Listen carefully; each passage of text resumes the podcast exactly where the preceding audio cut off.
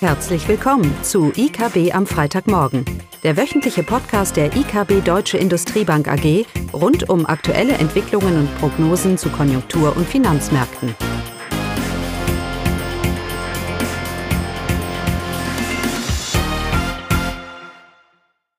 Willkommen zu IKB am Freitagmorgen. Heute nur mit mir, Klaus Bauknecht.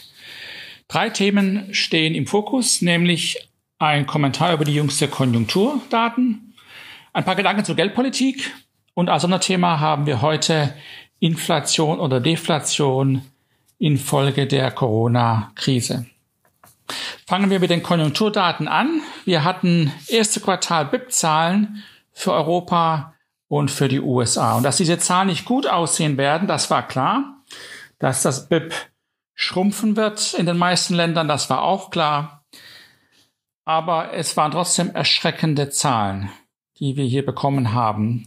So ist Frankreich mit fast sechs Prozent geschrumpft im ersten Quartal die Wirtschaftsleistung, Italien um die fünf, Spanien auch um die fünf, die Eurozone insgesamt mit fast vier Prozent.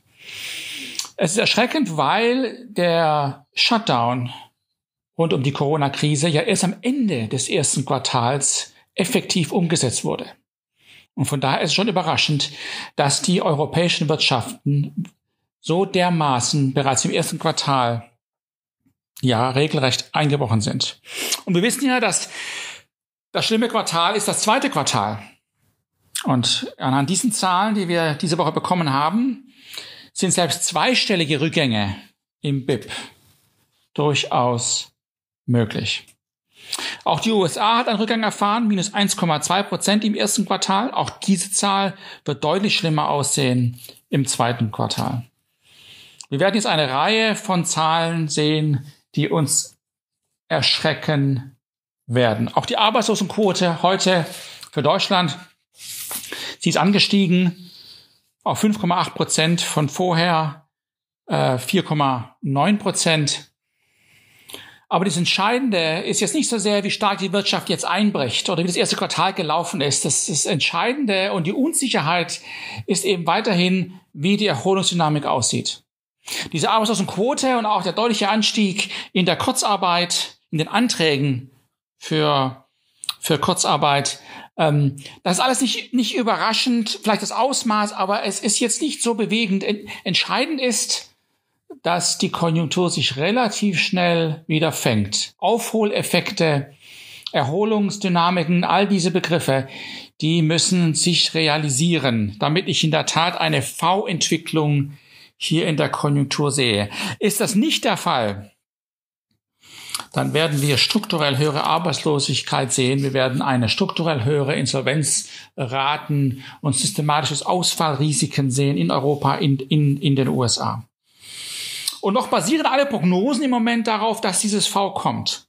Und da haben die jüngsten Zahlen jetzt keine weiteren Informationen gebracht. Es ist weiterhin eine Annahme die wir haben. Und so bleibt auch die Unsicherheit relativ hoch. Als Beispiel, die EZB hat heute Szenarien veröffentlicht, wo sich davon ausgeht, dass die Wirtschaft in der Eurozone fürs Jahr insgesamt zwischen 5 und 12 Prozent schrumpfen könnte. Also eine Andeutung, von welcher Unsicherheit wir hier, wir hier, hier reden. Natürlich, Stimmungsindikatoren brechen auch weiter ein. Man gewöhnt sich inzwischen Zeit an, an diese Zahlen. Nochmal, ähm, die Prognosen werden dadurch nicht verschlimmert. Äh, entscheidend ist, dass wir in der Tat im dritten Quartal, aber doch spätestens viertes und erstes Quartal nächstes Jahr dann deutliche Erholungstendenzen in der Eurozone sehen sollten. Und diese Annahme, die beruht auch darauf, dass wir ja aus China auch solche Zahlen sehen. China macht uns Hoffnung, dass wir in der Tat doch einen gewissen Bounceback hier sehen sollten. Ja, gerade diese Woche hatten wir äh, die FED und die EZB, die ihr geldpolitisches Treffen abgehalten haben. Die FED hat nichts geändert. Sie hält ihren Kurs. Auch die EZB hat grundsätzlich nicht viel geändert, außer dass sie noch mehr Liquidität bereitstellt für den Bankensektor und für den Interbankenmarkt. Eine ganz typische Reaktion in einer Krise. Liquidität ist das höchste Gebot und die EZB handelt hier proaktiv, indem sie weitere ähm, Repo-Transaktionen bereitstellt, um noch mehr Liquidität dem Bankensektor zur Verfügung zu stellen. Die, Im Moment gibt es relativ wenig Disput über die EZB-Geldpolitik. Alles scheint sich einig zu sein, es ist hier anhand dem Ausmaß dieser Krise ist hier absolutes Handeln angesagt und da ist auch notwendig, was die EZB tut.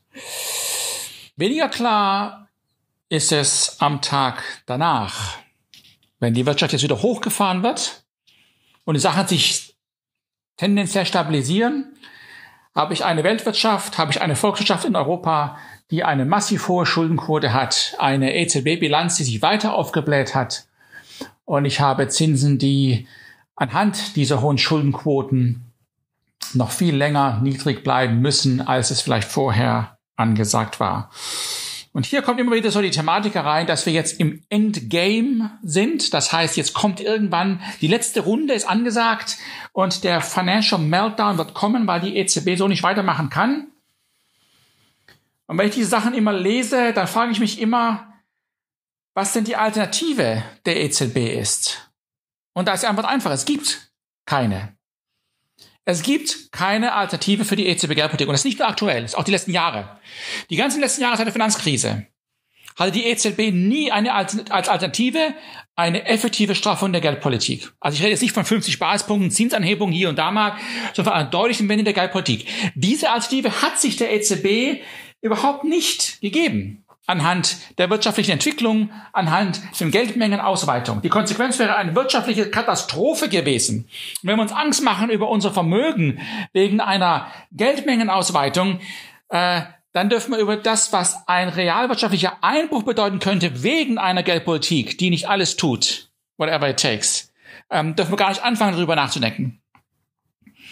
Und die Geschichte lehrt uns, dass wenn immer Krisen da sind, die Notenbank hier aggressiv agieren muss. Wir bewegen uns immer eben noch in dieser Krise nach Krisen, nach Krisenzeit. In der großen Depression Ende 20er Jahre ist die Wirtschaftsleistung in den USA mit 50 Prozent zurückgegangen. Da kann man sich mal vorstellen, welchen Vermögensverlust real eine inaktive Geldpolitik bedeutet hat. Jetzt habe ich halt eine Phase, wo die Schuldenquoten hoch sind, wo ich eine Umverteilung hinbekommen muss durch die Notenbank. Ja, das mögen wir alle nicht, das mag uns allen nicht gefallen.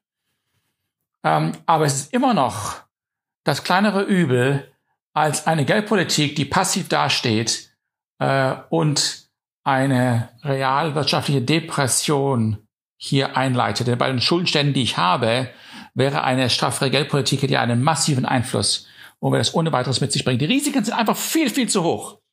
Und davon weigere ich mich hier immer wieder auf die EZB zu kritisieren, als ob sie so eine Hidden Agenda hätte. Ähm, nein, es ist das einzig Vernünftige und es ist alternativlos. Es wird immer wieder über den Goldstandard gesprochen. Wir müssen zurück zum Goldstandard. Ich weiß nicht, wo das herkommt. Ein Goldstandard ist eine Zwangsjacke für eine Volkswirtschaft.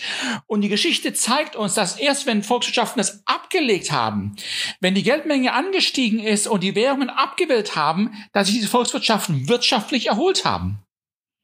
Ein Goldstandard, ein Einfuhr eines Goldstandards wird eine massive Depression, massive reale Vermögensverluste mit sich bringen. Ein Katastrophenszenario. Das ist keine Alternative. Und nochmal, uns, mir wird es alles nicht gefallen, aber wir müssen jetzt nicht äh, von Endgame und einem ultimativen Meltdown sprechen. Der Meltdown kommt, wenn ich die Zinsen, wenn ich zu schnell die Zinsen anhebe. Der Meltdown kommt, wenn ich die Lage nicht erkenne als Notenbank und so agiere für das, was ich eigentlich geschaffen bin.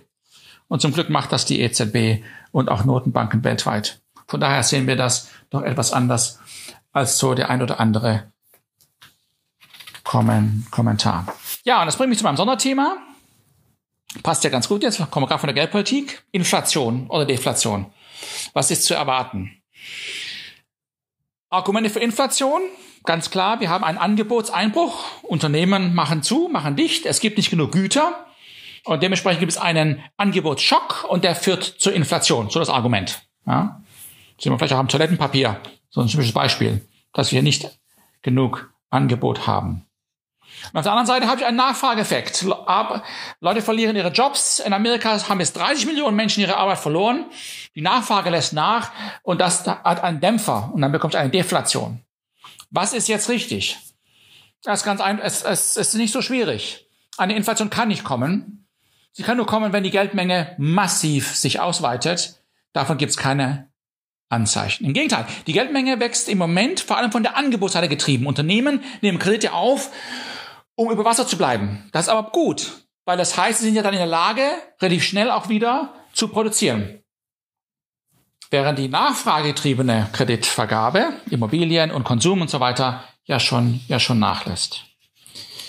Ich würde nur, wenn ich Helikoptermoney einführen würde, hätte ich ein Inflationsproblem. Aber wer würde Geld drucken? Das Problem liegt ja nicht darin, dass ich keine Nachfrage habe, aktuell, sondern weil die Angebotsseite nicht reagiert. Das heißt, äh, eine Geldmengenausweitung, wenn eine Wirtschaft heruntergefahren ist, bringt natürlich Inflation. Aber das würde ja kein Mensch, kein Mensch machen. Nein, empirische Analysen von der EKB zeigen sehr deutlich, dass es die Angebotsseite ist, die zuerst reagiert, bevor die Nachfrage kommt. Warum?